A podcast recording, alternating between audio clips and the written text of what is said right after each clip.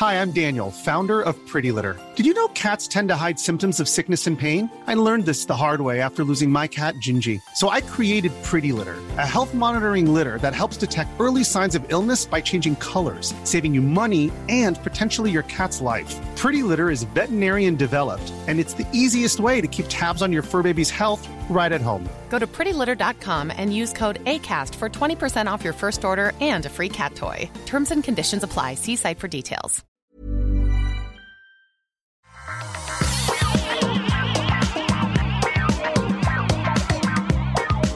Bonjour à tous, bienvenue sur ce rendez-vous tech de 2021, le tout premier épisode. On est en forme, on est prêt à passer une année tech absolument incroyable avec euh, tout plein de news, tout plein d'informations, tout plein d'analyses. Je suis Patrick Béja et je suis là avec vous pour vous souhaiter une excellente année et à tous ceux qui disent euh, attention, hein, 2020, on disait machin, euh, faut pas jinxer 2021. Pas du tout. 2021 va être formidable, je vous le garantis. Si ça n'est pas le cas, euh, je, vous pouvez venir me voir et je vous écrirai un mot d'excuse. Euh, je suis donc Patrick Béja. On va parler tech, on va parler internet, on va parler gadgets et je suis accompagné aujourd'hui de deux de mes co-animateurs absolument favoris, à savoir d'une part Jérôme Kainborg qui nous amène son énergie et son enthousiasme. Comment vas-tu Jérôme? Ça va, un peu, un peu fatigué, mais ça va. Les, les, les fêtes sont passées par là. Écoute, et euh, beaucoup de boulot en ce moment, mais ça va. J'ai dit énergie et enthousiasme, euh, c'est un petit peu. Ouais, bah, je, suis un poil déçu. Hein. Ouais, ouais, non, bah, on va, on va tâcher. C'est bon, il y a la drogue. Ok. Quel exemple tu donnes à nos auditeurs? Cédric, lui, va nous donner un exemple absolument irréprochable. Comment ça va, Cédric Deluca Très bien. Écoute, euh, motivé pour cette année 2021 parce qu'elle s'annonce excitante technologiquement parlant, vu comme c'est terminé l'année 2020. Euh, Donc du coup, euh, du coup voilà, non, je suis plutôt hyper enthousiaste pour 2021. Très bien. Et eh ben écoute, je, trouve que 2021, ça fait très date de science-fiction. Tu sais, mhm. si tu fais un film de science-fiction, tu prends pas 2020, c'est trop rond. C'est vrai. 2012. quoi. Non, mais il y avait 2012 et 2021, c'est 2012, mais tu inverses juste les deux derniers chiffres. Mhm. Bah ouais, ouais, ouais. Donc, euh, ouais, il y a un côté très science-fiction en 2021. Écoutez, est-ce que 2021 sera l'année de la science-fiction? On va le voir parce que la première chose qu'on va faire, c'est de regarder un tout petit peu en arrière pour complètement euh, exorciser, assimiler, digérer et euh, faire ce qui vient après de 2020. Non, il faut avouer que 2020, c'était quand même une année extrêmement active pour la tech, extrêmement positive même pour beaucoup d'acteurs de la tech. On va en reparler et surtout, on va voir ce qui s'est passé en 2020 et qui va peut-être continuer en 2021 et au-delà. Il y a des choses assez intéressantes à noter. Euh, mais avant ça, et puis on va parler bien sûr de rumeurs, de ce qu'on attend au CES qui arrive la semaine prochaine, de ce qu'on mm. attend d'Apple cette année qui pourrait faire des choses intéressantes et peut-être même au-delà, etc., euh, etc. Mais avant ça, je voudrais évidemment remercier les auditeurs qui choisissent de soutenir l'émission. Euh, ah tiens, on me rappelle dans la chatroom. Alors d'une part, Chatroom, salut à vous. On est évidemment de retour pour euh, les lives Twitch le mardi midi et le jeudi midi pour le rendez-vous jeu euh, et avec la chatroom. Donc ça, c'est la tradition de fin 2020 qui continue. Merci à vous d'être là. Et Top KO rappelle dans la chatroom, félicitations Patrick pour numéro 2 parce que pour ceux qui ne l'ont pas vu, euh, j'ai annoncé publiquement que l'année 2021, pour bien commencer l'année 2021, il y a une annonce absolument phénoménale dont vous pouvez tous profiter c'est le fait que... Euh, c'est le patch 1.7 de Cyberpunk. ah non, on n'était pas là. Non, c'est enfin oui, clairement ça c'est la meilleure nouvelle euh, tech, mais euh, juste en dessous, juste en dessous, il y a le fait que euh, j'étais pas satisfait d'avoir un enfant et donc on a décidé qu'on allait en faire un deuxième pour, comme Cédric, le, comme Jérôme le disait, compléter l'équipe Mario Kart pour pouvoir être à 4. non, c'était moi. Le petit, ah bah comme Cédric le disait, et, et donc le deuxième va arriver en avril. Donc euh, attendez-vous à des petites perturbations de programme en avril, mais euh, c'est euh, non mais On va en parler hein, des ravages du clonage euh, et les conséquences pour la planète. Hein. Euh, Patrick, euh, merci. Hein, franchement, pour vu comment le premier était dans les premiers mois de sa vie, je vous assure ah qu'on n'a vraiment pas envie qu'il soit pareil. Certains d'entre vous, les auditeurs fidèles, s'en souviendront. C'était particulièrement compliqué et la plupart des gens qui ont réagi et qui ont déjà eu l'expérience me disaient oh là là, mon pauvre, avec deux, c'est deux fois pire, c'est dix fois pire, c'est exponentiel. Euh, certains me disent non, non, c'est bien, c'est facile. En fait, moi, ce sur quoi je compte, ce sur quoi je compte, c'est le fait que notre premier était tellement compliqué pendant les premiers mois, la première année de sa vie, que en fait, on est vacciné. Il en bave aussi à son tour. Genre, tu vois hein, comment tu étais. Hein et, on, le dit également dans la chatroom, heureusement que c'est pas des triplés. Oui, on a la confirmation que c'est que euh, c'est qu'un seul, donc ça va, on est tranquille. Mais c'était ma terreur. Imaginez euh, même des jumeaux. Après, c'est la, sale blague de la vie, ça. T'en, veux deux, t'en fais un premier, tu dis allez, euh, c'est bon, deuxième, et là t'as des, des jumeaux des triplés. L'horreur. Bon, c'est vous savez, les gens qui disent ah mais c'est que du bonheur, c'est un, euh, euh, comment dire un mensonge complètement exactement erroneous statement, deceiving statement. C'est pas que du bonheur du tout c'est du bonheur. Mais toi, Attends, Patrick, Patrick, des triplés, ça peut être bien. À la fin, tu termines, tu peux faire des raids complets dans World of Warcraft. C'est vrai, c'est vrai, avec toute la famille. ça a des avantages, je ne dis pas le contraire. Donc bref, on va quand même parler de euh, tech et donc je disais que je voulais remercier les auditeurs qui soutiennent l'émission et notamment aujourd'hui Dohaha, Mathieu Pézin, Nicolas Carta, euh, pardon, Contartes, Damien Olive, Loïc Lacombe, Kyle, Zenwork, euh, Obiseb, Inside et Victor Philippe et également le producteur de cet épisode qui est euh, spécifiquement mis en avant comme on le fait à chaque semaine un producteur mis en avant, c'est Shulrak. Merci à toi Shulrak euh, de contribuer de manière aussi exceptionnelle à la production de cette émission et à tous ceux qui contribuent également sur patreon.com slash rdvtech. Alors, on va commencer, une fois les, petites introductions euh, qui, qui, ont été faites, on va commencer avec la vraie tech ce qu'on retient de 2020. Alors, j'ai mis euh, dans les notes quand même les euh, choses qui m'ont marqué et qui, je crois, sont les plus marquantes. Mais j'ai envie de vous donner la parole en premier, peut-être. Je ne sais pas si vous avez une tendance de 2020 qui est à retenir. Et je mets l'accent particulièrement, moi, sur les tendances qui vont avoir des conséquences, les tendances ou les événements qui vont avoir des conséquences sur euh, l'année qui vient et peut-être même au-delà. Qu'est-ce que vous retiendriez Je vais poser la question à Cédric peut-être d'abord. Qu'est-ce que toi tu retiendrais euh, de cette année 2020 au niveau de la tech? Une lettre, un chiffre. M1. Ah, d'accord. Et 2020 pour moi, enfin je dis ça parce que j'utilise un MacBook Air euh, M1 hein, forcément, mais ça, ça change absolument tout 100 euh, euros, ben bravo, tu as gagné Draxas dans le chat qui dit 100 euros, Cédric va parler du M1, mais c'est une évidence en fait.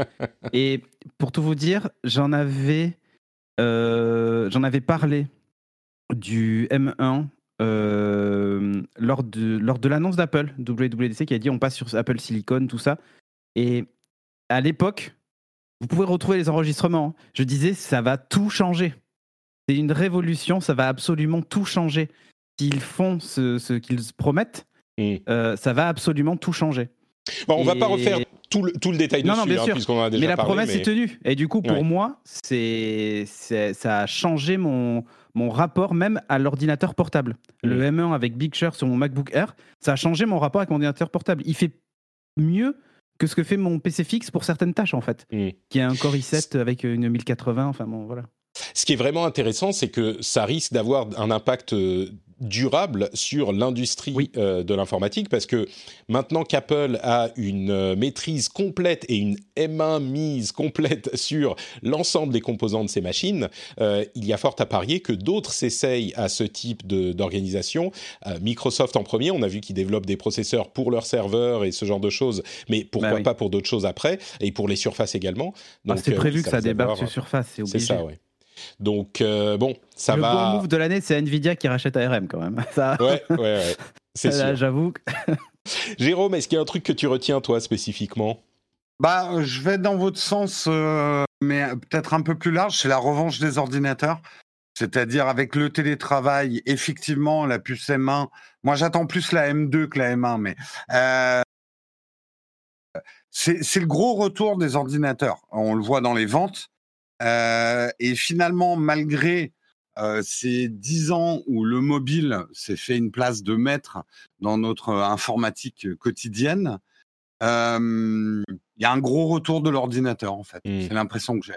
Mmh. Bah, c'est sûr que le confinement a donné lieu à, enfin, à accélérer des tendances qui existaient déjà, mais a certainement poussé les gens à à, acheter plus de vrais ordinateurs. On pourrait mettre dans la même catégorie le, le, la, comment dire, la montée en puissance de Zoom et des outils de téléconférence et mmh. de télétravail en général, mais on voit que euh, les fabricants d'ordinateurs sont en train de dire qu'ils pensent que les, les, les, ruptures de stock vont durer pendant encore des mois euh, parce que le confinement continue et que en plus le télétravail, alors il risque de se relâcher un petit peu, mais là on est dans le domaine des tendances qui euh, se sont accélérées avec le confinement.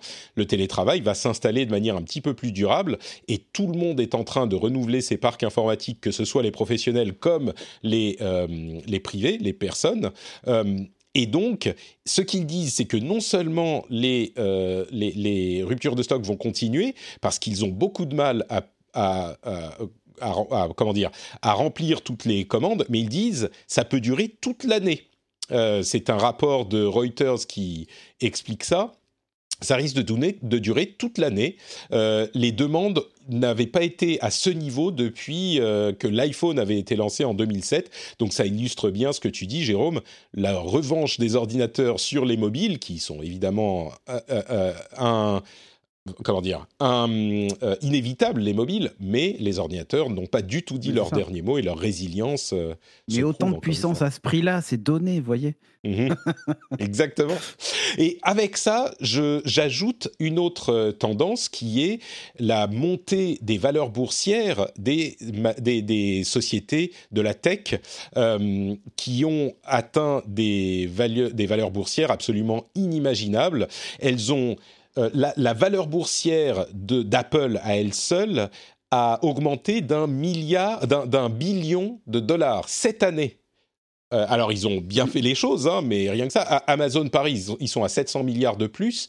Et il y a les sept sociétés qui ont le plus euh, pris de valeur boursière. On a Apple, Microsoft, Amazon, Alphabet et Facebook. Alors, c'est les GAFA, bien sûr, mais on ajoute aussi Tesla et Nvidia. Et à mm-hmm. eux 7, ils ont euh, augmenté de 3,7 billions de dollars en valeur euh, en capitalisation boursière en 2020. Donc euh, oui, quand on dit que la tech s'est bien portée avec la pandémie, c'est pas un euphémisme. Il y a d'autres choses que je pourrais évoquer, vous allez me dire si ça vous, ça vous parlera. Moi, la chose qui me marque le plus, en fait, n'est pas vraiment due à la pandémie, et c'est une chose que plusieurs analystes ont notée, c'est à quel point les choses ont changé dans les rapports entre la Chine et les États-Unis et le monde, et à quel point le combat entre le président Trump et la Chine, avec par Huawei interposé, va avoir des conséquences durables sur la manière dont la Chine envisage son indépendance informatique.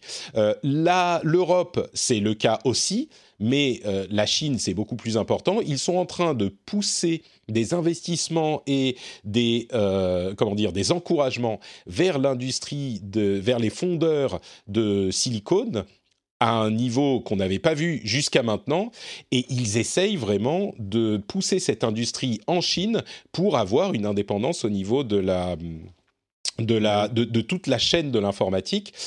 L'article du New York Times euh, que, auquel je fais référence est intéressant parce que il note évidemment les efforts que fait le gouvernement pour essayer d'avoir cette, euh, cette poussée, mais il note aussi à quel point c'est difficile. Euh, c'est pas un truc qui peut se faire de manière artificielle et c'est une chose qu'on retiendra aussi pour les les efforts que fait l'Union européenne dans ce sens, il y a un niveau de connaissance, de savoir-faire, de d'expérience qui est nécessaire pour produire, pour concevoir plutôt des puces à ce niveau-là, qui est euh, difficile à atteindre, même en poussant avec tout l'argent et toute l'imposition du monde et la, bonne volonté du monde, euh, parce que là, on n'est pas en train de faire des appareils qu'il est simple à reproduire. C'est-à-dire qu'on n'est pas en train de faire, je sais pas, il y a des câbles USB. Euh, bon, bah, on voit comment on fait les câbles USB, on les refait, et puis c'est terminé. Là, il y a un niveau d'innovation, de recherche, de connaissance qui est un autre. Alors, ça ne veut pas dire qu'ils vont pas réussir, mais euh, il y a ce petit bémol, euh, et il n'est pas garanti qu'ils réussissent. Cédric, pardon, tu voulais ajouter quelque chose? Non, non, je suis entièrement d'accord avec toi. C'est-à-dire que on n'est pas dans juste je refais une coque d'iPhone, quoi, tu vois.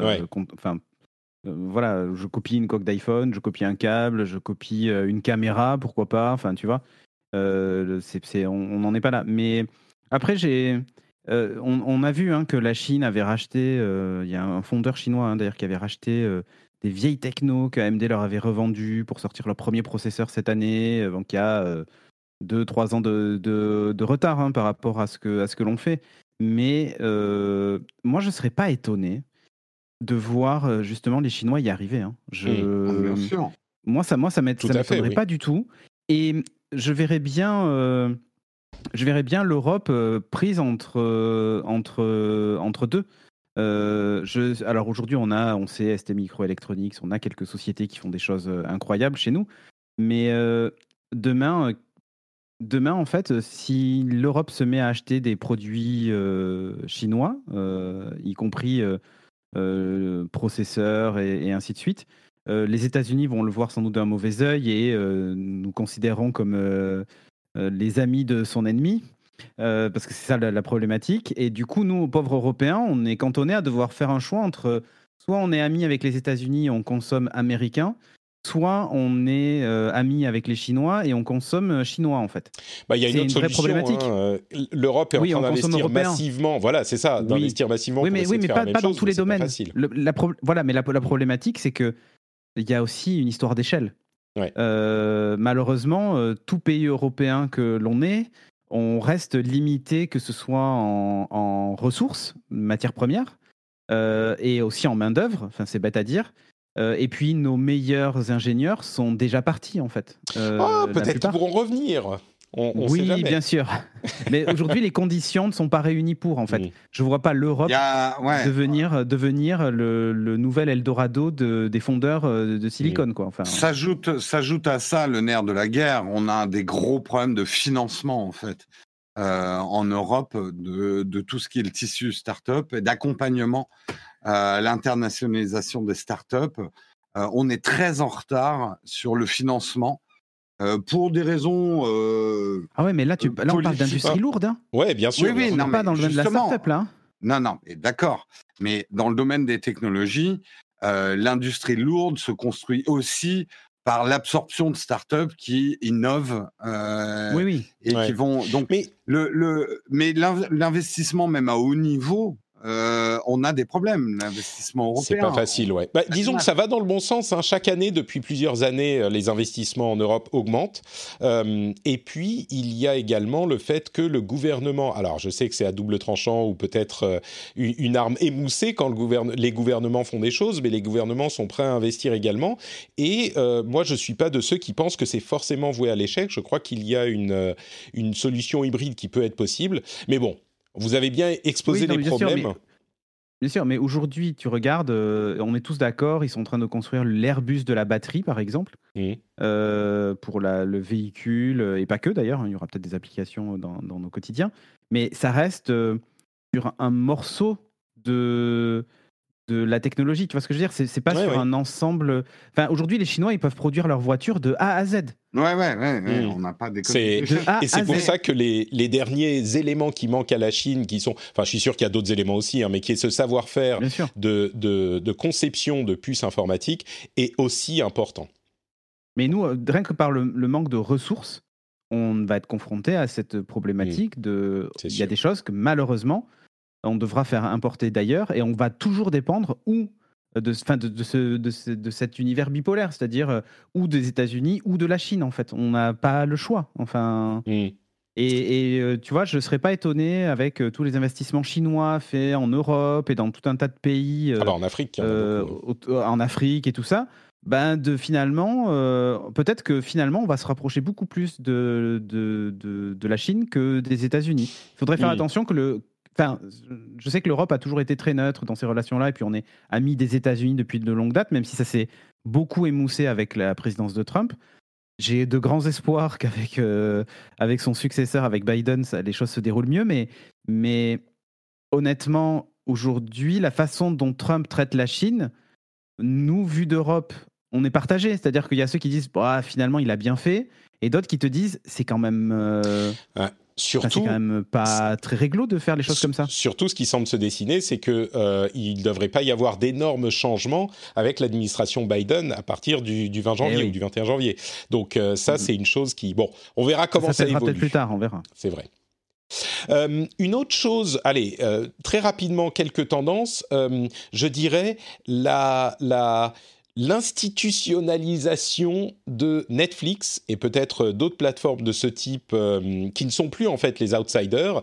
Et il y avait un article intéressant dans le New York Times qui parlait justement du fait que des films qui bousculent un petit peu les choses, comme The Dissident, qui est un film sur le meurtre de Jamal Khashoggi, euh, eh ben il n'a pas trouvé preneur. Euh, du côté de Netflix, par exemple, alors que il y a quelques années, ça aurait été certainement un truc qu'ils auraient euh, qu'ils auraient été chercher. Donc euh, l'inst- l'institutionnalisation de ces plateformes est intéressante à noter, mais encore plus que ça, pour moi, il y a une chose qui se qui s'est maintenant répétée à plusieurs reprises, c'est la preuve de, de comment dire, la preuve de la difficulté de euh, monétisation et de, en fait, de, du fait de tenir pour les plateformes euh, free speech, donc euh, paroles entièrement libres, qui sont généralement un refuge pour l'extrême droite. Euh, il y a le dernier exemple en date, c'est un clone de Reddit qui s'appelait Vote, V-O-A-T, qui se décrivait là un petit peu comme le, le Reddit de l'alt-right, donc c'est vraiment un, un petit peu extrême, mais il n'y a pas que, il y a Gab qui est un réseau à la Twitter, il y a Parler, Parler qui est encore là, mais qui est, euh, on, va dire, un petit peu en difficulté, ou en tout cas qui, qui ne semble pas, pas avoir énormément de perspectives. Il y a eu à plusieurs reprises ces plateformes dont on se disait, oh mon Dieu, euh, mais rendez-vous compte, euh, si certaines tendances extrêmes quittent les plateformes, euh, pas consensuelles, mais les plateformes qu'on utilise tous euh, et vont se mettre dans leur propre petit univers, ils vont pouvoir exister ad vitam, mais en plus ils vont avoir une sorte de, de, de hum, comment dire, de bulle, euh, de chambre d'écho universelle tout le temps, et ils vont pouvoir euh, diffuser leur message de haine euh, pendant, enfin, ils auront leur plateforme qui sera incontrôlable. Et ben, ce qu'on voit, ou en tout cas ce qu'on a vu jusqu'à maintenant, c'est que ces plateformes, de par leur nature, de par leur, euh, leur euh, extrémisme, j'ai envie de dire, s'atrophient elles-mêmes et le rôle de la société, le rôle de consensus, euh, et qui est un petit peu d'une certaine manière de, censure de d'opinions inacceptables, ou peut-être pas de censure, mais de- d'atrophie de ces opinions inacceptables, se fait d'une certaine manière par ce biais. Certaines de ces plateformes n'ont pas eu accès à des solutions de paiement, par exemple. Il y a eu tout un tas de choses. Mais la conclusion qu'on semble voir à de multiples reprises, c'est que ces plateformes n'arrivent pas à aller plus loin que l'effet d'annonce. Et ça, je trouve que c'est notable et je trouve que c'est plutôt positif, quoi. Bah, ça vient aussi du fait que le- les modèles économiques ont rattrapé Internet. Aujourd'hui, on peut plus. euh, Enfin, diffuser, faire quoi que ce soit sur Internet, ça coûte quand même extrêmement cher. Et la période de on se lançait sans business model et juste avec des gens qui nous utilisent, c'est fini. Euh, c'est complètement fini. Et les investisseurs ne suivent pas des plateformes qui n'ont pas une rentabilité relativement rapide. C'est, euh, je suis je suis pas sûr que ça soit ouais. une question de rentabilité. Le problème de ces plateformes, c'est des problèmes de perspective, parce que ils se brandent, ils se euh, euh, publicisent comme les plateformes où on peut tout dire et où en pratique euh, on dit des choses qui sont pas euh, très acceptables. et du coup ils n'ont pas de perspective de euh, ils n'ont pas de perspective publicitaire parce que personne veut mettre des annonces bah dessus voilà. Mm. et ils n'ont pas non plus de perspective de paiement parce que des, des plateformes comme PayPal ou Visa disent bah désolé euh, nous vous pouvez pas nous utiliser C'est ça, euh, c'est euh, la mort de ces. Enfin, ce n'est plus possible de faire ça sur Internet. Donc Donc, tu veux dire de se lancer là, sans gagner voit- d'argent quoi Bah, voilà. ou en tout cas de là, perdurer voit- sans gagner d'argent Là, tu as pris des exemples qui sont négatifs, mais c'est également vrai pour des groupes d'expression euh, libres positifs. Euh, Comme qui, quoi? Qui vont pas attirer. Bah, euh, des, des choses, on le voit, hein, les difficultés même d'un Reddit euh, à se maintenir, de, des, des zones d'expression libres, en fait, où on pouvait faire ce qu'on voulait sur Internet, ça devient de plus en plus difficile parce Mm. que tout ça doit reposer soit sur un paiement, soit sur l'approbation du marché publicitaire. Mm. Euh, donc, euh, c'est la disparition de certaines surfaces d'expression euh, qui étaient là au début du net. Moi, en tout cas, c'est ce que je Ouais. pense. Je je suis pas tout à fait d'accord parce que Reddit a dû se nettoyer en fait euh, Oui. pour vraiment accéder à ce type de de de, de, de- comment dire d'échelle euh, et se maintenir à ce type d'échelle. On le voit avec Twitch aussi. Twitch qui fait euh, enfin très en retard des efforts pour euh, ouais, alors il y en a encore à faire, mais. ouais. ah bah énormément. Mais il commence Mais même un petit Twitter, peu- hein. oui, même Twitter. Enfin, même un peu tout. C'est un petit peu le, une autre tendance qui n'est peut-être pas seulement de 2020, mais de ces dernières années, la prise de conscience que euh, bah, le l'idéal de on peut tout dire donc euh, tout ira bien et the sun disinfects euh, quand on met les choses au grand jour ça euh, les oblige à se, se, se purifier on va dire et ben on se rend compte que non, elles gangrènent au grand jour et encore plus que dans l'ombre, donc euh, on est obligé de, se- de- de nettoyer un petit peu tout ça. Mais ça rejoint quelque chose qu'on disait il y a même très très longtemps, je m'en souviens très bien, euh, dans des réunions à trois.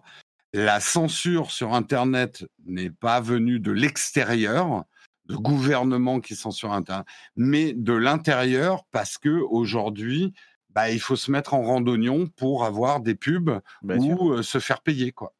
C'est c'est pas que ça. Je trouve que tu réduis un petit peu les choses en disant les pubs. Moi, je crois qu'il y a simplement les consensus sociétaux qui s'établissent. C'est-à-dire que la société elle-même, avec euh, des, Oui, mais des ces cons- consensus-là vont dériver justement euh, le fait que Le tu business. sois bankable pour afficher euh, de la publicité sur. YouTube. Tout si à demain fait. le racisme devient autorisé dans la société, euh, si tu as une chaîne YouTube raciste, YouTube continuera à te payer.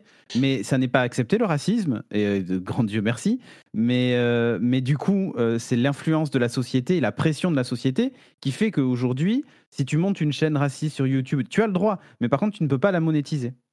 Mais c'est exactement ce que je dis. C'est-à-dire que à la source, c'est pas euh, la raison pour laquelle la pub ne suit pas, c'est que la société Oui, dans son ensemble, avec encore plein de voix discordantes et des, des consensus qui sont difficiles à obtenir, mais dans l'ensemble, la société dit ça on accepte, ça on n'accepte pas. Et Mhm. du coup, la censure entre guillemets ou en tout cas ce qui est acceptable ou non se fait par consensus social, j'ai l'impression. Il n'y a pas une personne qui va dire ce qui est bien ou pas, tout le monde discute, tout le monde dit oui ou non, tout le monde dit mais moi je suis pas d'accord, tout le monde gueule, c'est très très sale, ça fait euh, parfois très mal, mais au final j'ai l'impression que la tendance qu'on prend en tout cas est une tendance qui euh, dicte des choses qui semblent correspondre plus ou moins aux euh, idéaux qu'on voudrait mettre en exergue et mettre en avant. Alors, on n'arrive pas toujours à les respecter, mais j'ai l'impression que euh, ça se traduit par, comme tu le disais, Jérôme, euh, le, le- par effet de rebond dans ce qu'acceptent ou non les annonceurs et donc le financement, mais ça vient de, des voix de la société. Donc, euh, je trouve que c'est moins... On, on pourrait, on pourrait avoir un débat là-dessus parce que moi, je pense pas tout à fait comme toi. Je pense que effectivement, le, le, le consensus politiquement correct et pro-prêt des annonceurs publicitaires impose euh, un petit peu euh, le consensus social du coup, puisque les voix euh, et pas acceptables pour le marché publicitaire Ils du coup, se taisent fa- faute de moyens. Donc, je suis pas sûr que ce- le- ça soit le reflet du consensus social, euh, le- les, les- les consensus publicitaires. Tu On vois, c'est ça en- qui m'inquiète un peu. On pourrait en parler très longtemps, mais euh, on dit dans la chatroom, mais c'est du puritanisme. Et moi, mon argument, c'est qu'au contraire, c'est pas du tout du puritanisme. C'est l'expression de ce qu'on veut en tant que société accepter ou non qui évolue énormément. Et au contraire, c'est pas du puritanisme. Quand on parle de ce genre de choses, on parle de euh, des mouvements, du mouvement MeToo, qui est un petit peu à l'opposé du puritanisme, de euh, des préoccupations sur le racisme que tu évoquais, Cédric, tout à l'heure, mm-hmm. qui se sont faites jour euh, de manière extrêmement claire ces dernières années, notamment grâce aux réseaux sociaux, aux États-Unis, mais pas que aux États-Unis. Et ces choses là on est au, contraire, on est complètement dans le progrès social. C'est ça qu'il faut, qu'il faut comprendre. On est dans euh, des mouvements qui sont. Alors, on peut être d'accord ou pas. Ensuite, c'est pas ça que, je juge. Moi, il se trouve que généralement, je vais plutôt dans ce sens. Mais on est dans des mouvements qui sont à l'opposé de, la, du conservatisme. Euh, on est vraiment dans le progrès social. Euh, oui, mais attention, parce que la contestation, par exemple, n'est pas acceptée par le marché publicitaire, parce que polémiste euh, donne une mauvaise image au produit, et petit à petit, les voix de contestation se taisent faute de moyens. Je suis pas du tout d'accord on est en train de voir au contraire des marques qui sont de manière un petit peu, euh, alors je ne sais pas quel type de washing c'est, mais euh, consensus washing, en train au contraire mhm. de soutenir des voix contestataires. On a vu beaucoup de marques s'aligner avec justement des euh, mouvements qui exprimaient l'importance de, de, faire attention à l'inclusivité, l'importance des, des, mouvements MeToo. Moi, j'ai vu beaucoup de marques justement s'approprier ces mouvements plutôt que d'essayer de les faire taire. Donc je suis pas du tout d'accord avec ton analyse, Jérôme, qui se, qui est un petit peu le, euh, comment dire Ah oui, mais on sait que euh, de toute façon les gens, euh, se, enfin tout ça finit mal, tu vois. Et je trouve pas. Moi, je trouve au contraire. caricature, je caricature un tout petit poil, un tout petit poil. Ouais, ouais, quand même. écoute, j'aimerais partager ton optimisme, mais je te garantis une chose. Je te garantis une chose, c'est que les marques adoptent les causes qui leur permettent de vendre plus de produits. Et c'est donc un reflet des euh, consensus sociétaux. Non. Bah, oh, l'œuf ou la poule? Bon, on en rediscutera, j'en suis sûr, à un moment. je vous encourage à, lire euh, euh, Factfulness, comme j'en parle. Je vais en parler en fait à tous les épisodes, je crois, jusqu'à ce que tout le monde l'ait lu. Euh, lisez Factfulness et vous verrez, ça ne parle pas spécifiquement de ce problème qu'on évoque, mais ça parle de la tendance qu'on a à penser que les choses sont pires qu'elles sont et du coup à rater les, les, vrais problèmes auxquels on devrait un petit peu plus faire attention. Factfulness, un livre extraordinaire qu'il faut absolument lire qui n'est pas un livre de euh, positivisme naïf, qui est un livre de réalisme objectif. Et ça veut dire les bonnes choses et les mauvaises choses, et il faut les comprendre factuellement pour ne pas se planter. Factfulness de Hans Rosling. Jérôme, je t'encourage à le lire. Ah je sais, c'est le un des livres de chevet de Marion. C'est vrai? Ah, mais j'ai toujours su que, Marion, Marion était une femme extraordinaire. Tu, sais que l'auteur est décédé peu après avoir écrit ce bouquin. et tu sais que je ne le savais pas en le lisant. Et, Hans Rosling, qui est quelqu'un de, enfin qui était quelqu'un de, formidable, euh, donc je, m'enthousiasmais de le voir exposer sa, son expérience. Et à la fin du livre, ils expliquent qu'il est qu'il est décédé, et ça m'a fait, ça m'a attristé d'une manière euh, difficile à décrire, vraiment. C'est enfin bon, bref. Alors, euh, qu'est-ce qu'on va faire bien, Écoutez, on va faire une petite pause, une toute petite pause pour parler de quoi? Dites-le avec moi, Patreon. Patreon, c'est le moyen de soutenir l'émission. Et j'ai une nouvelle incroyable à vous annoncer il y a pour la première fois de l'histoire de Patreon une promotion qui est disponible sur le Patreon du Rendez-vous Tech et du Rendez-vous Jeu. C'est-à-dire que le niveau qui vous donne accès au Discord privé, euh, à la participation aux after-shows, à tout plein de bonus super sympas, et à un prix réduit en ce moment pour euh, les bonnes résolutions. Si vous voulez, si vous vous dites, euh, allez, bonne résolution, ça fait six mois, un an, deux ans que j'écoute le Rendez-vous Tech ou le Rendez-vous Jeu, je décide de soutenir l'émission parce que c'est quelque chose de bien c'est ma bonne résolution de l'année, et eh ben vous pouvez le faire encore plus facilement puisqu'il y a un niveau qui est en promo et il sera en promo jusqu'à fin janvier, donc euh, faites vite, ça va pas durer longtemps. Et surtout, même une fois que la promo est terminée, vous pouvez tout de même garder ce tarif que vous avez obtenu. Donc c'est 2 euros par épisode au lieu de 3 un tarif vraiment avantageux. Bon, ensuite, vous savez que la raison pour laquelle vous allez soutenir l'émission, c'est simplement pour soutenir l'émission. C'est pas une question de tarif, mais juste comme petit bonus, voilà, euh, si vous voulez le faire pour la rentrée, vous pouvez et c'est sur patreon.com slash rdvtech et de cette manière vous pourrez non seulement faire une bonne action, enfin pas une bonne action, il faut pas exagérer quand même, mais faire quelque chose de bah, cool. il y a une deuxième bouche à nourrir qui arrive. Hein. c'est vrai qu'il y a, il faut payer, il faut payer les couches. C'est ce que je disais dans mon annonce. Euh, c'est incroyable que je puisse faire ce métier sans m'inquiéter euh, pour savoir si je pourrais payer les couches à la fin du mois ou pas, être un créateur indépendant.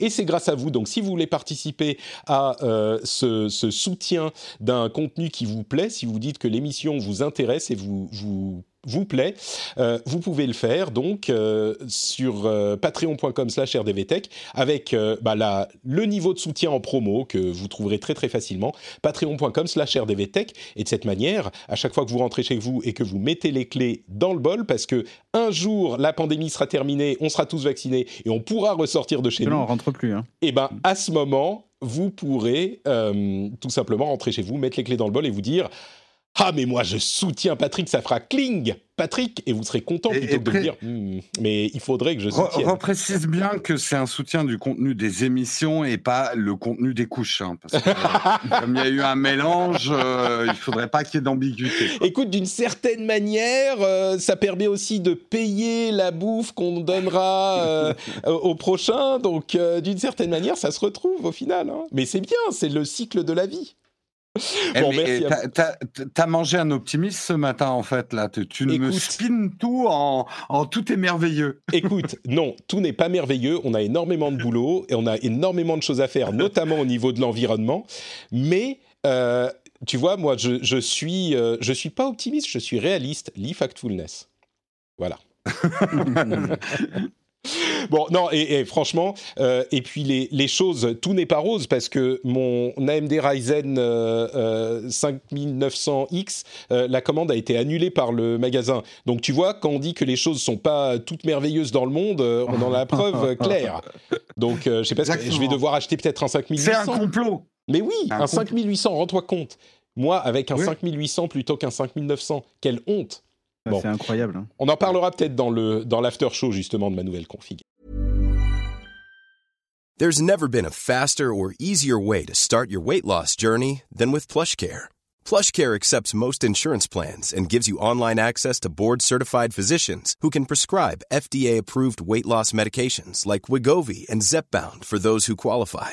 Take charge of your health and speak with a board-certified physician about a weight loss plan that's right for you. Get started today at plushcare.com slash weight loss. That's plushcare.com slash weight loss. Plushcare.com slash weight loss. I'm Sandra, and I'm just the professional your small business was looking for. But you didn't hire me because you didn't use LinkedIn jobs. LinkedIn has professionals you can't find anywhere else, including those who aren't actively looking for a new job, but might be open to the perfect role, like me. In a given month, over 70% of LinkedIn users don't visit other leading job sites. So if you're not looking on LinkedIn, you'll miss out on great candidates like Sandra. Start hiring professionals like a professional. Post your free job on linkedin.com/people today.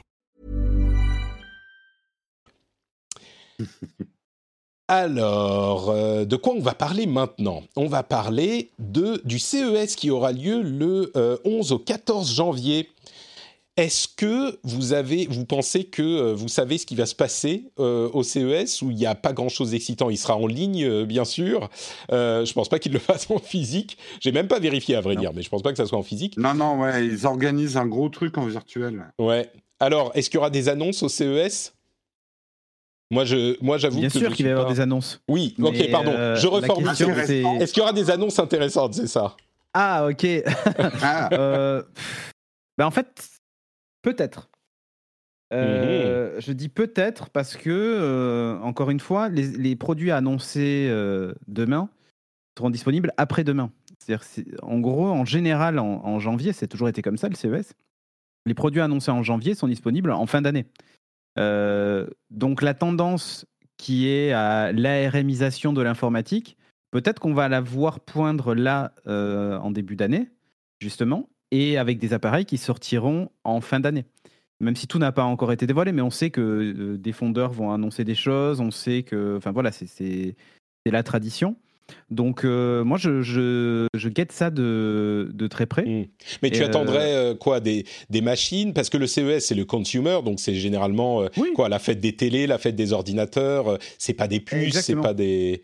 Et puis on a Ah, déjà si, enfin, si, tu as, tu as quand même des annonces techniques, euh, Oui, technico-techniques. annonces. hein, Mais ce cette année, on les sur a- des, sur des nouvelles dalles d'écran, sur euh, Mmh, tu vois, ce genre de choses.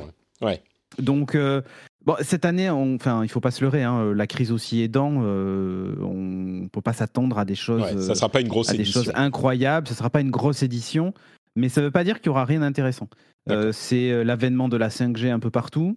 Euh, c'est euh, l'avènement de la voiture électrique euh, et autonome, parce que mine de rien, on les a vus débarquer au CES déjà depuis Mhm. quelques années, et en particulier l'année dernière.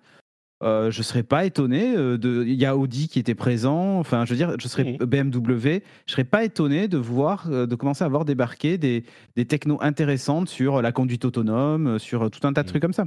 Ouais. Donc, le euh, truc, c'est que comme il n'y aura pas l'aspect entre guillemets un peu euh, chaud, ouais, festif, salon. chaud du, du CES, la presse risque d'être plus critique que les autres années. C'est-à-dire, on va moins avoir des produits qui servent à rien, mais qui font une bonne vidéo, euh, Mmh. Tu vois ces effets un peu waouh.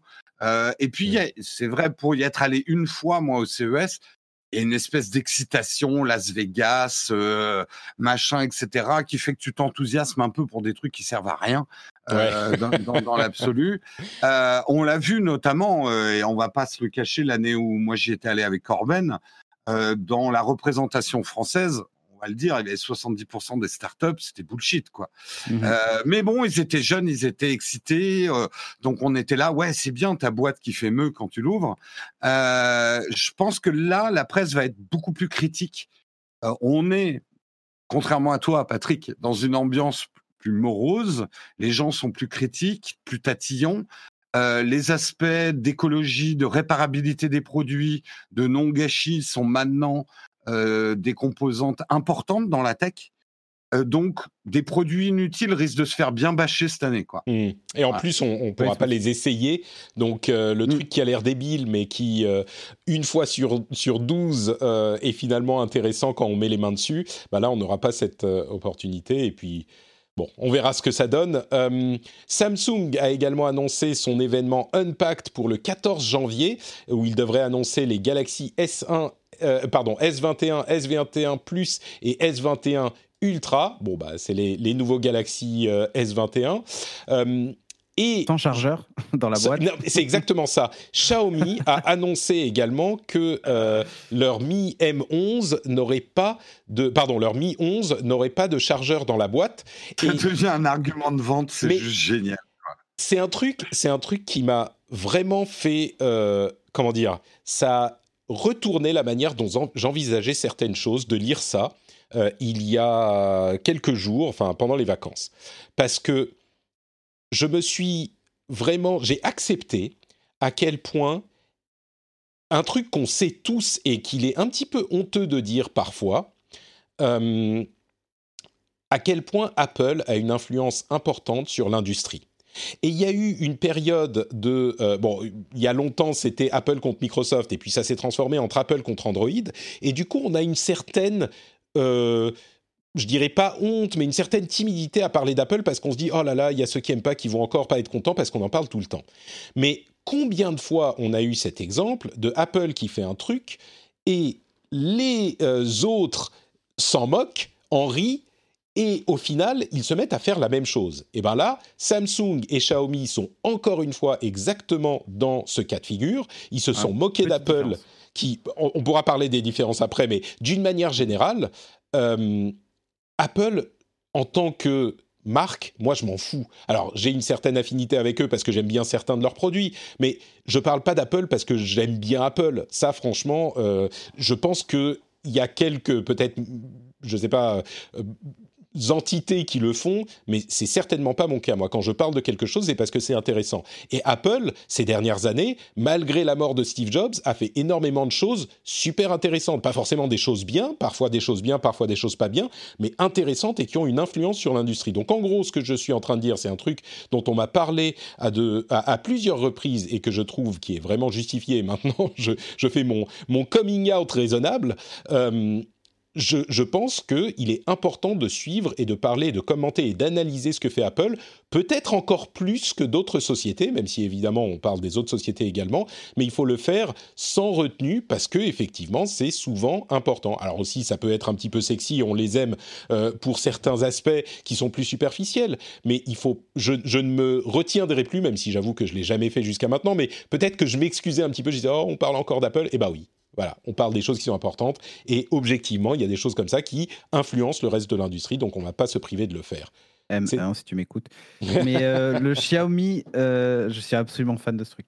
Le Xiaomi, le, chez Xiaomi, en fait, la, la, différence, c'est que euh, ils, vont, ils vont faire en fait un téléphone, par exemple, qui vont vendre 799 euros et tu auras le choix d'avoir ou pas le chargeur. Il y aura deux packaging. en gros, c'est si tu n'as pas de chargeur chez toi, eh ben, tu le prends. Si tu as un chargeur chez toi, eh ben, tu le prends pas. Bon, dans les faits.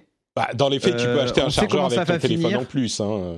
Tout le monde va prendre avec le chargeur. Hein. Voilà, c'est-à-dire qu'à partir du moment où c'est gratuit, eh ben, il n'y a qu'à voir les, les, Ah, tu veux dire c'est le même prix pour les deux oui, c'est le même prix pour les deux. Bah ah, ça, j'avais pas compris, pardon, d'accord. Si, si, c'est le même prix. Et donc, euh, du coup, c'est histoire de dire on va responsabiliser les gens, ne vous inquiétez pas, les gens euh, font dans l'écologie. Donc, euh, de toute façon, ils seront responsables, ils prendront pas le chargeur. Non, mais à partir du moment où c'est gratuit, tu te prendras le euh, chargeur. même si c'est pas pour toi, tu dis oh au pire il me servira si jamais euh, il tombe en panne. Ou enfin voilà. Bon voilà. Dans les faits, moi je vous, recommande d'aller sur, sur Amazon, d'acheter un chargeur euh, Anker, Oki ou je ne sais quelle marque là, multi multi USB. vous avez une prise mobilisée au mur et vous vous branchez dessus vos téléphones, montres, iPad, vos vaches, cochons. Et ça marche très bien. Et ça marche très bien quoi. Et plus besoin du chargeur. En vrai, on s'en fout. C'est là où je te rejoins, Patrick. On peut se moquer en disant euh, Apple a fait un choix courageux, mais par rapport, par exemple, au choix de oui, les gens, vous pouvez prendre un chargeur ou pas, on vous responsabilise. Apple, ils ont tranché. Vous n'aurez pas de chargeur, point. Et mmh votre mécontentement, on l'entend, mais on l'écoute pas, quoi. Euh, et en ça, on peut dire que Apple fait des choix courageux. C'est peut-être un peu. C'est pas tout à fait le mot, mais ouais. Mais des choix tranchés. Euh, et, et ils reviennent pas dessus, quoi. Et parfois, c'est pas plus mal. Parfois, parfois débile, mais mais au moins ils font des choix. Ouais. Mmh bah justement, parlons d'Apple. Euh, toute cette introduction euh, est bonne pour parler d'Apple, un tout petit peu quand même. Euh, ce qui est prévu pour cette année, c'est une Apple TV possiblement focalisée sur le gaming. Ça, c'est, j'ai trouvé ça assez intéressant, et pas que parce que je suis plutôt un gamer. D'ailleurs, je trouve que Apple fait des choses intéressantes sur le gaming, avec notamment l'Apple Arcade mais personne, aucun gamer ne sait ce qui est sur le service Apple Arcade. Moi, je verrais bien en 2021 ah, un, service, un, Apple Arcade direct, comme les Nintendo Direct, tu sais, sur euh, YouTube. Euh, surtout s'ils font une mm. Apple TV focalisée sur le gaming. Euh, Ma famille joue maintenant aussi. Bah voilà. C'est tout le monde dessus. Et en vrai, il y, a des super jeux. Mais exactement, ah, Des super jeux. Et puis le, le, le dernier euh, League of Legends euh, Rift. Wild Rift, euh, ouais, il n'est pas sur arcade, mais oui. Euh, non, il n'est pas sur arcade, mais ça montre bien que le débat, il n'y a pas de jeu AAA sur mobile. C'est c'est un débat d'arrière-garde. de quand tu vois en Asie la, la, population de gamers sur mobile. Enfin voilà, c'est c'est ça fait ça fait un peu vieux con maintenant de dire ouais. on peut pas jouer sur un mobile. On dit dans mon oreillette d'ailleurs que CD Projekt aurait décidé de pas adapter Cyberpunk 2077 en raison des bugs sur iOS, mais, euh, parce qu'il tournait moins bien que sur PS4. mais bon. Il y a, euh, on est méchant, on est méchant avec Cyberpunk. Moi, je le trouve génial. Ah, moi, je, l'ai commencé et j'adore. Ouais, mais il y a plein de gens qui adorent. Ah, Diablo, il y a, Diablo, Immortal, que j'ai testé sur ma chaîne YouTube. Euh, sur ma chaîne YouTube Note Patrick euh, sur euh, youtube.com slash Note Patrick et Diablo Immortal il est pas mal la bêta, du tout. Enfin l'alpha. Moi aussi. Mais c'est pas une alpha. Pourquoi tu nous envoies pas des bêtas? Mais c'est une alpha fermée. C'est Blizzard qui m'a qui m'a. ouais bah c'est bon. tu les connais Blizzard. C'était un. C'était un truc limité pour des, pour des, pas des influenceurs, mais des, comment, des créateurs de contenu, mm. voilà. Euh, mm. Mais bon, donc, pas de contenu. Il y aurait ça. Euh, ils en ont invité genre. on fait les cons et pas de contenu, euh, ouais. il y en avait un en France, c'était moi. Mais euh, et donc youtube.com/slash Patrick pour voir ça. Et il est vraiment pas mal. Après le business model, ça sera à voir comment ils vont monétiser. J'ai quelques préoccupations là-dessus, mais en tant que jeu, il est vraiment vraiment sympa. Apple va également, selon Ming Chi Kuo, l'analyste réputé, ils vont sortir un appareil de réalité augmentée. Alors, ça pourrait être un iPad, hein, parce qu'ils font de la réalité augmentée, c'est pas très clair. Les AirTags devraient enfin arriver. Ils vont commencer à, publier, à, sortir des appareils avec des mini LED, qui est une nouvelle technologie euh, d'écran. Euh, et puis bien sûr plus d'Apple euh, d'ordinateurs avec des Mac du Apple Silicon et puis des nouveaux AirPods en 2021 et Kuo nous parle aussi de la voiture, mais là on est à un horizon beaucoup plus lointain. Il parle de 2025 au minimum et possiblement jusqu'à 2028. Mais ça serait effectivement une voiture autonome, électrique, euh, qui serait une vraie voiture, quoi, pas un système euh, de conduite comme on en avait entendu parler il y a quelques temps. Euh, là, ça serait vraiment une voiture conçue par Apple, mais ça serait donc oui, on est vraiment et tous les tous les plans peuvent changer d'ici là. Euh, alors, un sujet intéressant pour le président américain, justement, Twitter a annoncé que euh, le compte at POTUS, President of the United States, donc le ah compte du président américain, va être transféré à l'équipe Biden, mais remis à zéro. Et donc, ils vont devoir euh, bah, remettre remis à zéro dans le sens que les gens qui suivaient le compte jusqu'à maintenant vont euh, disparaître et euh, ils vont devoir repartir de zéro pour avoir leurs followers. C'est une news qui a fait un petit peu de bruit parce que les gens se disent ah mais c'est dégueulasse avant ils faisaient pas ça maintenant ils font ça qu'est-ce que vous en pensez vous de, de cette news moi, je pense qu'ils devraient juste supprimer les tweets de ces quatre dernières années. en fait, ils sont archivés, tout cela. Le, compte repart de zéro. voilà, euh, c'est tout. bah, euh, non, mais je pense qu'effectivement, euh, la, fonction fait que tu dois pouvoir démarrer une page vierge. Moi, je comprends tout à fait. Tu T'as pas à trimballer. après qu'on les garde pour les archives. Le sac est trop lourd à porter là. Bah, voilà. Après, après qu'on les conserve précieusement pour les archives, les historiens, euh, pour analyser la période avec du recul et tout, 100% pour. Mais justement, enfin, je veux dire, c'est un costume, c'est le principe même de la démocratie. quand ça a été inventé, c'est avant, c'était des costumes que tu portais à vie, que tu transmettais à tes enfants du temps de la royauté. Le costume démocratique, il est fait pour, en théorie, que n'importe quel kidam puisse avoir et, le compte Twitter, c'est comme euh, le c'est comme un costume présidentiel, quoi. C'est euh, c'est la fonction et tu dois effacer le précédent, quoi. C'est normal. Alors le précédent sera archivé avec POTUS 45, euh, mais gardez bien à l'esprit que c'est le compte officiel du gouvernement qui n'est pas du tout le compte de Donald Trump. Hein. C'est deux comptes bien séparés. Oui, voilà. Ils, ont le droit d'avoir un compte personnel à côté. Bien hein. sûr. Mm. Ah, ceci dit, moi je suis assez d'accord avec vous. Je pense que peut-être qu'ils n'auraient pas fait ça si ça n'avait pas été le euh, président euh, euh, actuel qu'on avait connu.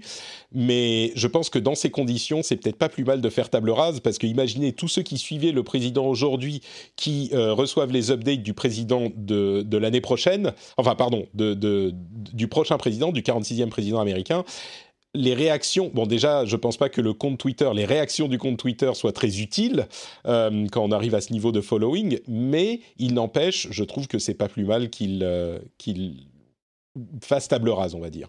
Une autre histoire sur Twitter, c'est plutôt sur Instagram et Twitter, c'est cette histoire euh, de post Instagram de Marlène Schiappa. Est-ce que vous avez vu cette histoire? Ouais, ouais. ça s'est un peu débunké ce matin. Hein. Ouais, ouais, je sais, mais c'était. Euh, et c'est marrant parce qu'en lisant tes news, j'ai lu vite et j'ai lu le compte d'Instagram de Marlène Schiapara remis à zéro. Euh. non, non, il pas. pour, ceux, pour ceux qui ne savent pas, il y a eu quelqu'un qui a publié sur Twitter un, euh, une image, ou plutôt une vidéo de Marlène Schiappa du compte tweet. Pardon, je recommence.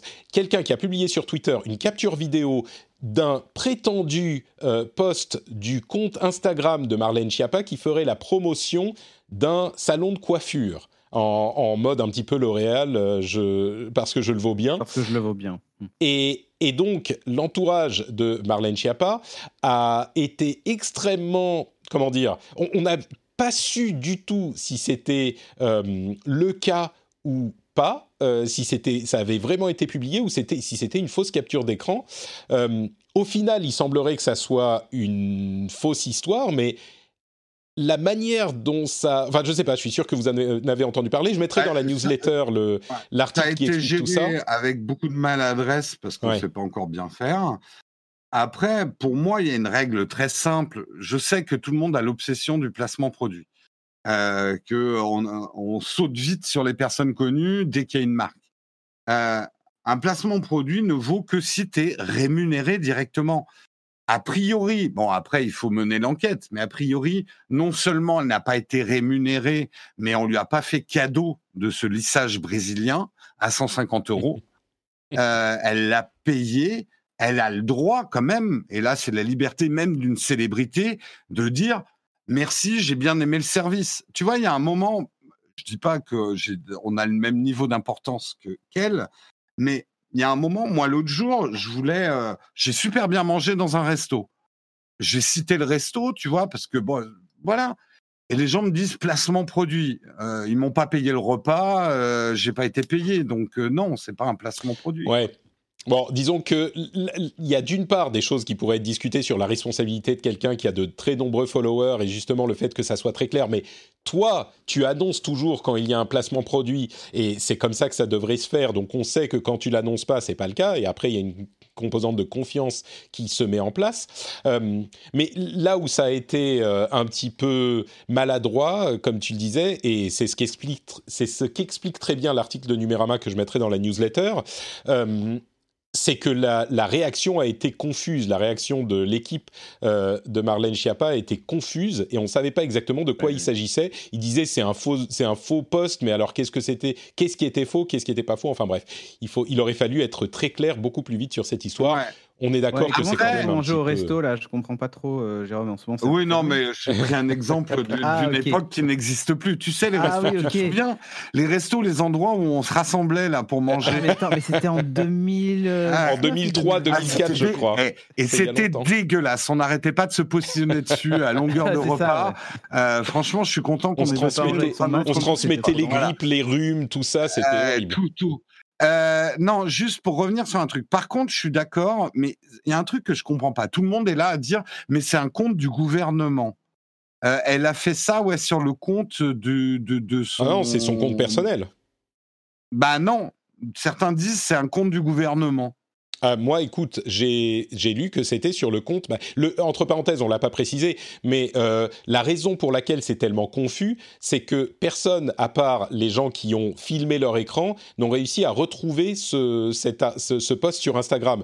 Soit il a été effacé tout de suite, soit il n'a jamais existé. Et c'est là la grande euh, interrogation. Mais moi, j'avais bien compris que c'était le compte Instagram de Marlène Schiappa personnellement.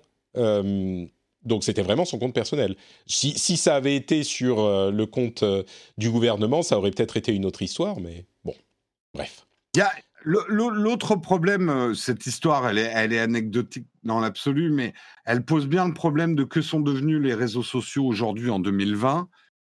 Il suffit d'accuser et c'est la fin. Euh, Il n'y a plus aucune ni enquête ni recul. Euh, donc on peut quelque part balancer n'importe quoi sur n'importe qui. Il est dans la sauce et c'est quasiment impossible de sortir de la sauce, Ouais, même si tu es innocent. ouais.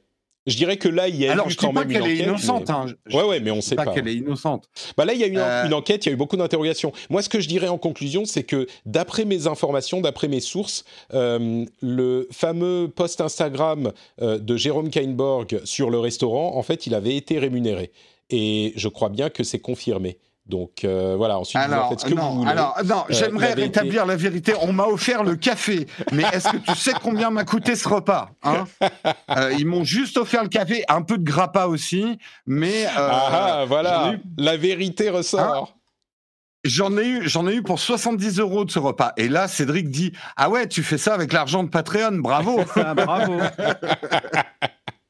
Et oui, on mange avec l'argent des Eh soutiens. oui. Allez, on va conclure avec quelques, quelques petits sujets. Euh, D'une part, la, la confirmation, ça s'est développé pendant les vacances, donc je voulais le mentionner, même si on en avait déjà entendu parler il y a quelques semaines. La Chine resserre les vis sur les euh, géants de la tech dans le- leurs frontières, à l'intérieur de leurs frontières, et Alibaba en a été bien, la eux, hein. première victime. Tout à fait, oui. C'est. Oui, ils font ça très bien. hein. Jacques Ma qui a disparu depuis deux mois. Oui, C'est ça, c'est- on- on tout à l'heure, dit. quand tu parlais de l'ascension de la Chine, euh, oui, on va dire qu'ils ont des méthodes un peu particulières de gérer leur industrie, on va dire. Ah, c'est communiste, quoi. oui, oui, voilà. oui, voilà. Tu disparais si tu plais pas. Bon, il a, il a pas fait d'apparition publique. Hein. Il- on pense pas qu'il soit non plus dans un dans un camp de. Non, mais il a fait des désapparitions euh, publiques. Ouais. en fait. Ouais, ouais, C'est ça, ouais, surtout. C'est ça. Euh, Est-ce que vous connaissez Mr Beast? Non, Mr. Bean, mais. Mr. Ah oui, Beast. non, Mr Beast, le YouTuber, oui. Bah oui, Ah oui, voilà. oui, Euh, là sûr. encore un, un article qui sera dans, les, dans la newsletter. Euh, c'est le plus gros YouTuber de cette année. C'est un jeune homme de 22 ans, je crois, qui a désormais 48 millions de followers. Et euh, l'article est hyper intéressant. Il explique comment il a procédé pour craquer l'algorithme de, de viralité de YouTube. Et il a des... euh, millions de, euh, enfin, de 48 millions de followers, euh, 50 employés et il dépense 300 000 dollars par vidéo en moyenne. C'est des vidéos qui sont préparées pendant des mois et des mois et chacune a un gros potentiel de viralité. C'est super intéressant. Il a 22 ans, il a grandi avec YouTube et euh, c'est un énorme phénomène dont beaucoup d'entre vous, je pense, n'auront pas encore entendu parler. Mais MrBeast, c'est un, un gros, gros morceau sur le net. Ah, il a. euh, euh, bon, après ces vidéos, on peut en penser ce qu'on veut, mais il a, pour un, pour un mec de cet âge-là, il a compris un principe fondamental que parfois on oublie sur YouTube c'est que très vite, il a investi ce qu'il a gagné Mm. euh, pour grossir. Euh, il n'a pas mis cet argent pour faire autre chose. Tout ce qu'il a gagné sur YouTube dès le départ, il l'a réinvesti dans sa prochaine vidéo. Ouais. Euh, donc, il a abordé YouTube comme un entrepreneur, en fait, et pas comme un, un créateur euh, un peu poète. C'est exactement ce que je fais. Tout ce que je gagne sur YouTube, euh, je le réinvestis dans YouTube immédiatement. C'est-à-dire que à moi, ce dans les stade, restaurants, moi. à- à- avec euh, quatre mois de YouTube derrière moi, j'ai déjà réinvesti 0 euros. Donc j'ai bon espoir. Euh, Google est en train de tester un truc assez intéressant, je trouve, c'est le fait de faire apparaître euh, les vidéos courtes, c'est-à-dire bah, les TikTok, les Reels d'Instagram, etc., dans les résultats de recherche. Euh, je trouve ça assez intéressant. C'est un test encore, mais j'imagine que ça va se concrétiser dans les résultats de recherche en général. Le fait, c'est à la fois un moyen pour Google de rester dans le coût, en fait, de donner aux gens le contenu qu'ils veulent, et puis en même temps, c'est un, un vecteur de découverte pour certains créateurs sur ces plateformes. Je trouve ça très très intéressant qu'ils poussent le truc et ça, comment dire, ça cimente euh, le, la, la popularité de ces formats vidéo, je trouve. Et enfin, Mm. le... Oui, non, tu voulais ajouter quelque chose, Jérôme, ou on parle Non, de non, je Non, non, non, c'était moi. mais, je C'était suis pas toi? ultra fan de ces formats-là. Ah, ça, ensuite, c'est parce qu'on n'est pas Euh, jeune, euh, Cédric, c'est pour ça. Les jeunes, ouais, c'est ça. Mais vois, les flits, par exemple, j'ai tout désactivé sur euh, Twitter. Dès que j'en vois apparaître, je clique dessus et je fais désactiver le flit. Ah, mais ça, euh, les flits, c'est encore... Moi, j'en ai fait, j'en ai fait qu'un seul. J'ai dit j'aime les flits et j'ai montré un plat de frites. Ouais, ça, j'en étais certain, tu vois. Ça, ça m'étonne même pas de toi. Moi, j'aime bien. sur, bien. Mais LinkedIn, les flits... sur LinkedIn, pareil, les stories. euh, Ah, bon, les stories, Ouais. mais, mais c'est bien ce que je dis, t'es vieux. C'est ça. Non, non, non. Moi, autant euh, les réels, tout ça, machin, je, je comprends. Veux, tu c'est la plateforme qui s'y prête. Hmm. Mais les mettre à toutes les sauces, euh, voilà quoi. Eh ben écoute, tu sais ce qu'on met à toutes les sauces en Vivement, ce moment vivement les stories dans, Teams. Les bitcoins, est-ce qu'on les met à toutes les sauces? Euh, 34 000 Oui. dol- dollars par bitcoin, euh, la plus grosse valeur de bitcoin qui euh, a augmenté de 50% rien qu'au mois de décembre. Euh, et j'ai cherché à comprendre pourquoi. Et en fait, la meilleure réponse que j'ai trouvée, c'est juste parce que, euh, bon, évidemment, Voilà. l'arrivée de, de PayPal qui autorise le paiement par Bitcoin n'y est pas complètement étranger, mais c'est juste une croissance organique en fait. Euh, la, la plus grosse valeur précédente, je crois que c'était autour des 20 000 dollars. Ils étaient redescendus Ouais. ensuite et maintenant ils sont à 34 000. Est-ce que vous avez une explication, vous, ou c'est juste. Bah, euh, pour moi, bah, on traverse une crise et le Bitcoin, c'est un peu une valeur refuge euh, non régulée, un peu comme refuge, l'or en fait. Ouais, c'est ce que, ce disent l'or- certains. c'est de l'or numérique. Hein. Ouais, c'est ça. Enfin, l'or dont la valeur peut Mais- quand même mais- fluctuer de manière plus imprévisible que, que le vrai. Le, hein. le Oui, truc, oui. c'est que c'est une valeur numérique qui repose. le problème de, de- du Bitcoin, c'est que ça devient presque un. C'est un peu comme une, euh, une œuvre d'art maintenant. Euh, le Bitcoin est fondamentalement euh, pété. C'est c'est quand même une vieille invention qui consomme énormément d'énergie. Enfin, il y a beaucoup de problèmes autour du Bitcoin.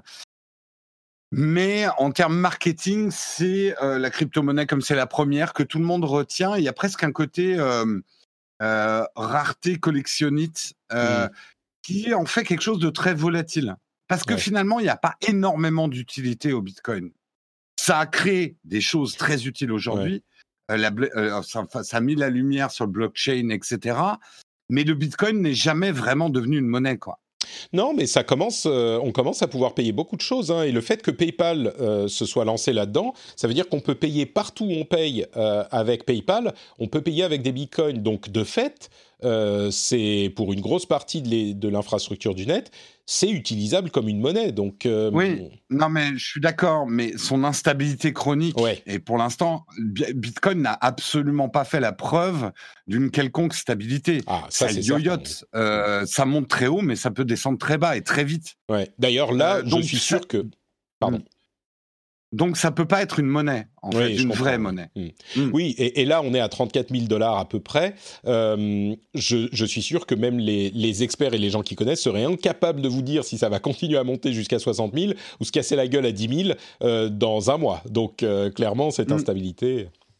Bon, et enfin, euh, c'est aussi l'occasion, ce changement d'année, de dire au revoir à certaines choses, certains, euh, certaines choses qui nous ont accompagnés pendant les années 2000 et peut-être au-delà. La fin de Adobe Flash, bien sûr, euh, qui se termine le 12, déce- le 12 janvier, avec une chose intéressante, c'est qu'on n'a pas vraiment d'alternative à, Flash. HTML5, ça marche très bien, mais c'est pas aussi versatile que Flash, malgré la mort annoncée depuis longtemps de Flash. J'avais trouvé cette, euh, cette euh, remarque intéressante, même si évidemment ça ne change pas le fait qu'il est bon de dire au revoir à Flash. Farmville également a été fermé il y a quelques jours, euh, et il y a là aussi un article intéressant sur le New York Times qui nous explique l'héritage de Farmville avec tout ce qui est le growth hacking, les microtransactions euh, un petit peu particulières et le phénomène que ça a été. Bon, il euh, continue à vivre dans tout cet héritage. C'était intéressant à, à noter. Euh, Chatroulette, lui, n'est pas mort. Au contraire, grâce à l'intelligence artificielle qui euh, réussit à détecter les images non appropriées sur Chatroulette, et ben en particulier pendant la pandémie, il a connu un regain d'intérêt et il est un petit peu plus propre qu'à l'époque. Ouais. Donc, Et euh, le, le, training de l'intelligence artificielle, il a dû, il a dû s'en payer des photos de, voilà, des, des de photos de pénis, on euh, peut de dire. saucisses, voilà. Mm. Et c'est- j'avais trouvé ça marrant également. Et enfin, dernière euh, news dont je voulais parler. Je suis sûr que vous avez déjà vu cette euh, vidéo, mais je voulais la, la rementionner. C'est la dernière vidéo de Boston Robotics où ils dansent. euh, ils, ont fait des, des robots, enfin une chorégraphie sur Do You Love Me que je mettrai là encore. euh, c'est pas pour le faire exprès, enfin je le fais pas exprès, mais je parle encore de la newsletter. Elle sera dans la newsletter, donc vous pouvez vous abonner sur notepatrick.com. Il y a un lien pour s'abonner sur la, nu- à la newsletter. Et cette vidéo des robots qui dansent, euh, Jérôme, tu le disais, c'est c'est dingue, hein C'est excito-flippant. Comme toutes les, comme toutes les vidéos de Boston Dynamics. Euh, moi, quand j'en ai parlé, euh, bah, on avait les. À la fois, c'est c'est dingue. Tu crois à un trucage. Euh, alors, beaucoup d'experts se sont penchés sur cette vidéo pour voir si c'était du CGI. Alors, en fait, elle a été tournée par, en différentes séquences. Mais si vous regardez bien, notamment cette séquence-là qui passe en ce moment, on voit bien l'équipe technique dans le reflet de la vitre, le caméraman, etc. Donc, si c'est du CGI, ils se sont donné beaucoup de mal. Ouais. Euh, c'est Pour, pour expliquer pour ceux qui ne l'ont pas vu, c'est Ouais. les robots de Boston, euh, Boston Dynamics euh, qui, sont, euh, qui font les, les choux gras d'Internet depuis des années. Là, ils font une chorégraphie de danse où vraiment on a plusieurs types de robots, certains humanoïdes, certains chianoïdes ou chiens bizarroïdes, et d'autres types, des, des, des sortes de d'oiseaux, enfin il y a des différentes formes de robots qui Une dansent autruche. et une sorte d'autruche, enfin il y a plein de trucs, et ils dansent avec une rapidité et un équilibre. Il, là, on voit une image où ils se mettent sur un pied et ils euh, lèvent l'autre. Enfin, il y a vraiment un progrès technique euh, qui est invraisemblable. Et certains ont répondu quand j'ai tweeté la chose, ont répondu ah mais c'est scripté, évidemment ils font pas ça d'eux-mêmes. Mais c'est pas ça qui est, intéressant. c'est du motion capture, mais c'est pas ça qui est, hallucinant. C'est ça. Ce, qui, mm. ce, qui, est hallucinant, c'est mécaniquement comment ils arrivent à faire ces mouvements, à être en équilibre, à être aussi rapide, à pas se casser la gueule. On a des, des robots qui font des mouvements, ils font des sauts, ils font euh, des, des, des, enfin ils font karaté kid quoi. C'est invraisemblable la la la l'échelle de mouvement qu'ils réussissent à faire. Ils font le twist, ils font. Enfin bon, c'est c'est fou. Et comme tu le dis, c'est peut-être un petit peu euh, excito-flippant parce que c'est eux qui vont venir nous nous chercher. Soit quand il y aura eu un tremblement de terre et qui viendront lever les pierres euh, pour nous sauver avant qu'on étouffe, soit parce que euh, Skynet euh, sera arrivé et qu'ils viendront nous, nous chasser et nous écraser les pierres sur la en chantant et en dansant, donc euh, tu vois, ça, passe. On aura moins peur. bah ouais, ça, sera rigolo, ouais. On va, on va crever avec sur Pharrell Williams, hein, ils arrivent sur Happy, tu vois. sur Happy avec des, avec des fusils à pompe. Bon, euh, merci à vous deux d'avoir participé à l'émission. C'était comme toujours un grand plaisir de vous avoir. Avant de se quitter, je voudrais que vous nous disiez où on peut vous retrouver sur Internet. Commençons par Cédric. Yes, euh, bah, moi tous les matins sur la chaîne Epitech Live euh, sur Twitch, où bah, je fais une petite review le matin avec les étudiants, tout ça, de, de l'actu euh, tech pour faire sa petite veille, une petite heure, et euh, sinon sur Studio Renegade comme d'hab. Magnifique, et on mettra le lien vers ton compte Twitter dans les notes de l'émission. Jérôme. Eh ben moi sur la chaîne YouTube Nowtech et également sur la chaîne Twitch Nowtech QG, tous les matins également une revue de presse euh, de la tech, tous les matins de la semaine. On bosse pas le week-end. Euh, moi, j'y suis le lundi, le mardi et le vendredi. Sinon, vous retrouvez Marion ou Guillaume le mercredi et le jeudi. Magnifique. Donc, vous avez le choix. Hein. Quand il y en a un qui peut pas, et eh ben, il y a l'autre qui est disponible. Voilà. Euh, pour ma part, c'est NotePatrick et sur tous les réseaux sociaux et sur notepatrick.com pour tous les liens dont je vous ai parlé aujourd'hui, que ce soit YouTube ou la newsletter ou le reste. Et évidemment, euh, patreon.com slash rdvtech avec la promo, n'oubliez pas la promo bonne résolution. Il euh, n'y a pas de mot à retenir ou de code euh, à mettre, c'est uniquement le, vous pouvez sélectionner la promo bonne résolution pour avoir un petit, une petite réduction pour toujours sur ce niveau de soutien si vous souhaitez y accéder. Donc patreon.com slash rdvtech. Je, je, peux te donner un petit cours de marketing accéléré? tu as une promo il faut que tu donnes une date limite de cette promo. C'est ce qu'on appelle un accélérateur. Cette promo n'est disponible que jusqu'à voilà. Alors jusqu'en 2042. C'est ça, exactement. Cette promo n'est disponible que jusqu'à la fin du mois de janvier. Et vous vous dites, oh mais c'est bon, on a le temps, euh, le, la fin. Mais non, parce que vous allez oublier. Non, pardon, qu'est-ce que je dois dire alors? Mais si, si, c'est exactement ça. Voilà, ah mais prends un ton paniqué. Non, vous allez oublier. Il Alors, faut le faire dès aujourd'hui. Il faut dès aujourd'hui aller sur patreon.com slash rdvtech. Sinon, les robots de Boston Dynamics vont venir danser devant votre maison ou votre appartement et vous savez bien qu'ils ne dansent pas bien longtemps et qu'il se passe d'autres choses après. Donc moi, je vous aurais prévenu. Après, vous faites ce que vous voulez. Ils ont pour instruction d'épargner totalement ceux qui sont inscrits sur Patreon. Après, après, je suis pas sûr que les menaces et la peur soient très légales. Hein. Ah, Bon, euh, ouais, mais c'est efficace. Donc, euh, il y a un moment, à la fin, ça. Okay, des moyens. Hein. Patreon.com slash rdvtech. Merci à vous tous. On se retrouve dans une petite semaine pour un nouvel épisode. Et pour ceux qui sont abonnés justement au Patreon, qui n'ont ni pub, euh, ni euh, partie promo, eh ben, vous avez l'after show qui arrive juste maintenant. Donc, on se retrouve. Et pour tous les autres, on se retrouve dans une semaine. Ciao à tous.